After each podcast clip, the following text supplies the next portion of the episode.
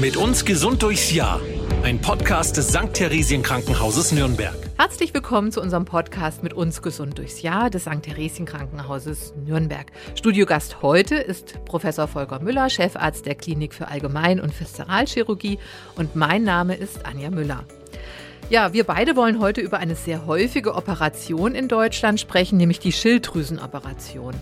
Dabei ist die Schilddrüse gar kein so auffälliges Organ. Sie liegt ja eher versteckt im Hals, hat aber sehr wichtige Aufgaben für unseren Körper. Welche sind das, Herr Professor Müller? Ja, auch mal herzlich willkommen an alle Zuhörer.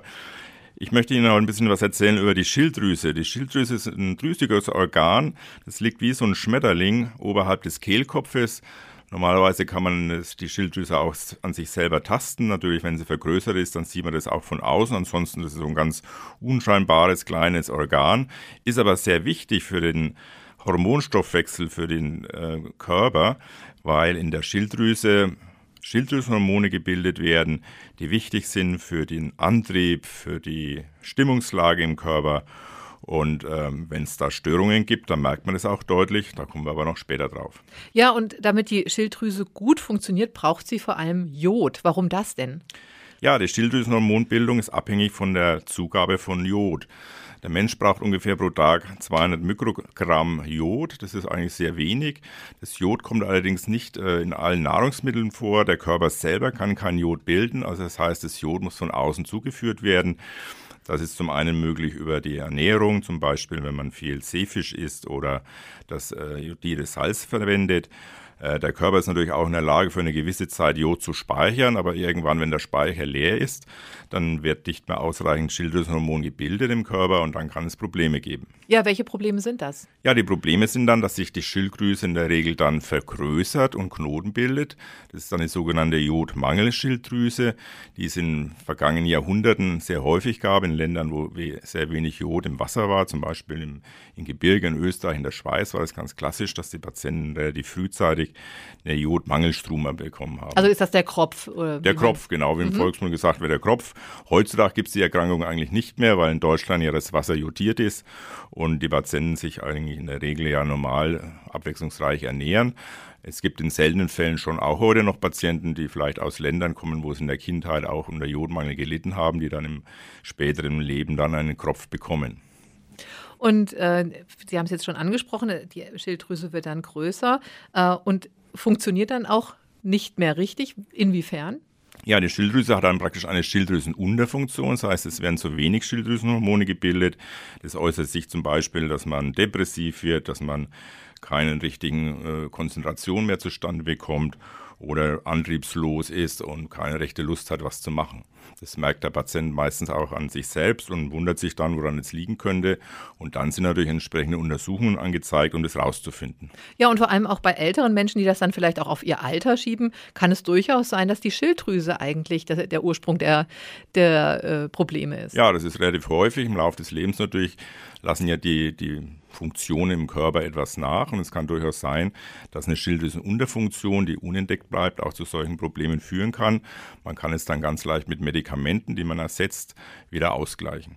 Ja, und als Pendant zur Schilddrüsenunterfunktion gibt es ja auch die Schilddrüsenüberfunktion. Was hat es damit auf sich? Ja, die Schilddrüsenüberfunktion ist dann die andere Seite der Medaille. Hier haben die Patienten oft ähm, eine chronische Nervosität, schwitzen sehr schnell, haben schnell einen Herzschlag oder nehmen Gewicht ab.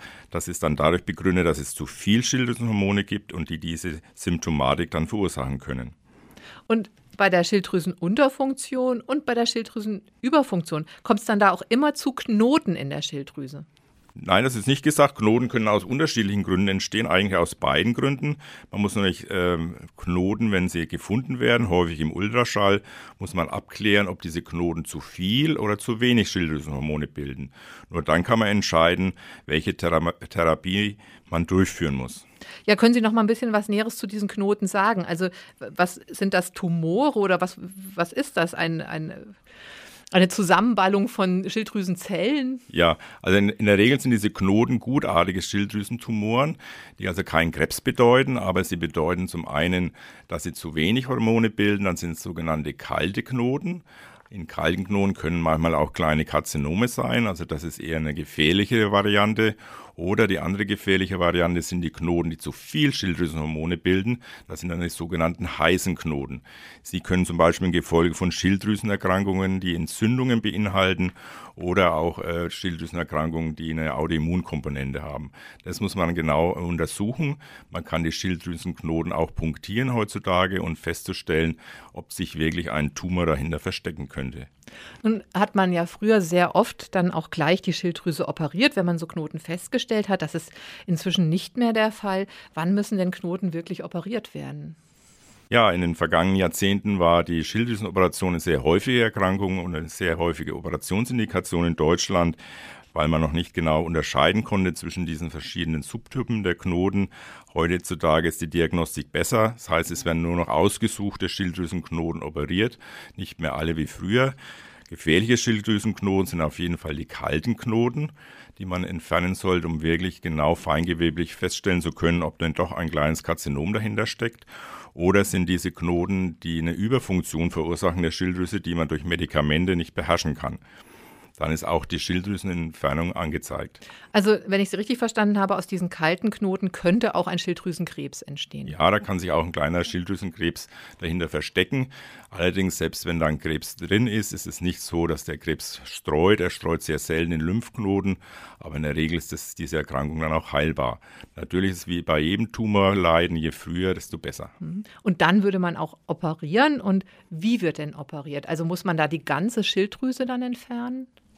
Man muss nicht immer die ganze Schilddrüse entfernen, man muss eigentlich nur die Schilddrüsenknotenseite entfernen. Das ist immer die Seite, wo die meisten Knoten sind. Kleine Knoten kann man auch belassen. Da kommt es natürlich nochmal auf die präoperative Diagnostik drauf an. Wir versuchen immer möglichst viel Schilddrüsengewebe für den Patienten zu erhalten.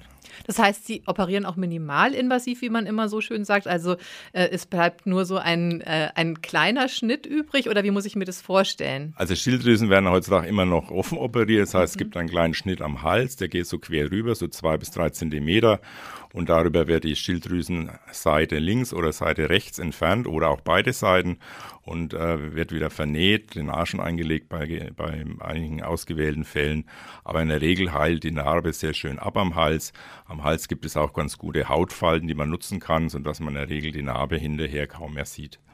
Aber es ist ja ein sensibler Bereich des Körpers, der Hals. Also welche Risiken sind damit auch verbunden? Ja, am, am Hals zu operieren ist immer sehr äh, aufwendig und aufregend, weil am Hals natürlich viele Strukturen laufen, die zu erhalten sind, natürlich die Halsschlagadern, es gibt viele Nerven.